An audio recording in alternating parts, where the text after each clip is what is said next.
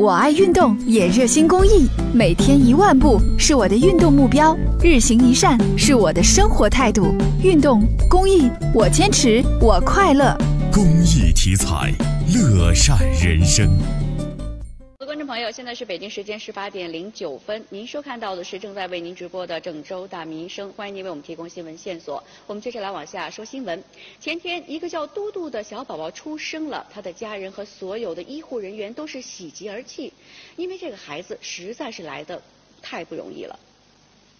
见到嘟嘟时，他正好被护士从病房里推进一个朝阳的房间，在姥姥的看护下，嘟嘟躺在自己的小窝里，舒服的晒着太阳。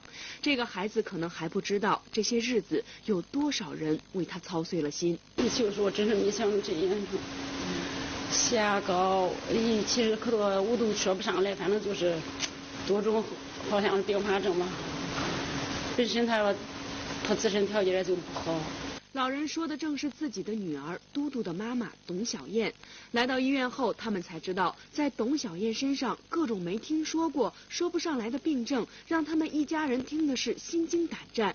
难道在董小燕怀孕时，他们就没有做过孕检吗？直到要生产时，才得知如此多的病症。小燕的母亲说，一切还要从十二年前说起。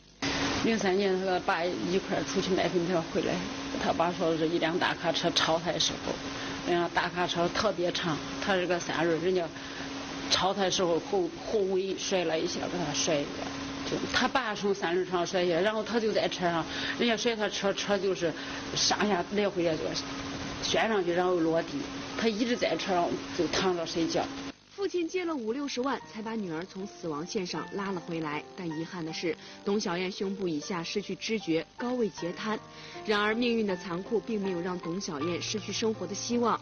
她在家人的帮助下进行康复训练，还自学了编织技术。慢慢的，董小燕也开始乐观开朗起来。爱情的降临更是让董小燕更加珍惜。去年九月份，先天唇腭裂的李海滨不顾家人和朋友的反对，毅然决然与这位高位截瘫的新娘结了婚。今年年初，小燕惊喜地发现自己怀孕了。觉得这都上天对我真是给我的眷顾。十二年，十羊年都是十二年以前让我出车祸不能动弹，十二年以十二年这一天又送给这一年又送给我养宝宝。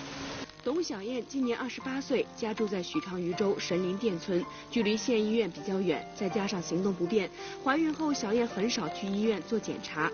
直到孕期三十六周时，县医院的医生根据小燕的特殊情况，建议他们去许昌市的医院进行生产。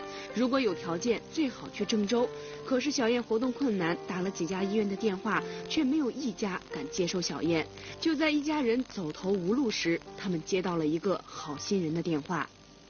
小燕有家医院愿意接你，你来不来呀？说，咦，当时俺仨抱在一起，其实是高兴，真是，那真是高兴的泪水。接了电话都说，咦，人家愿意接我，咋不去了？太高兴，太高兴了，真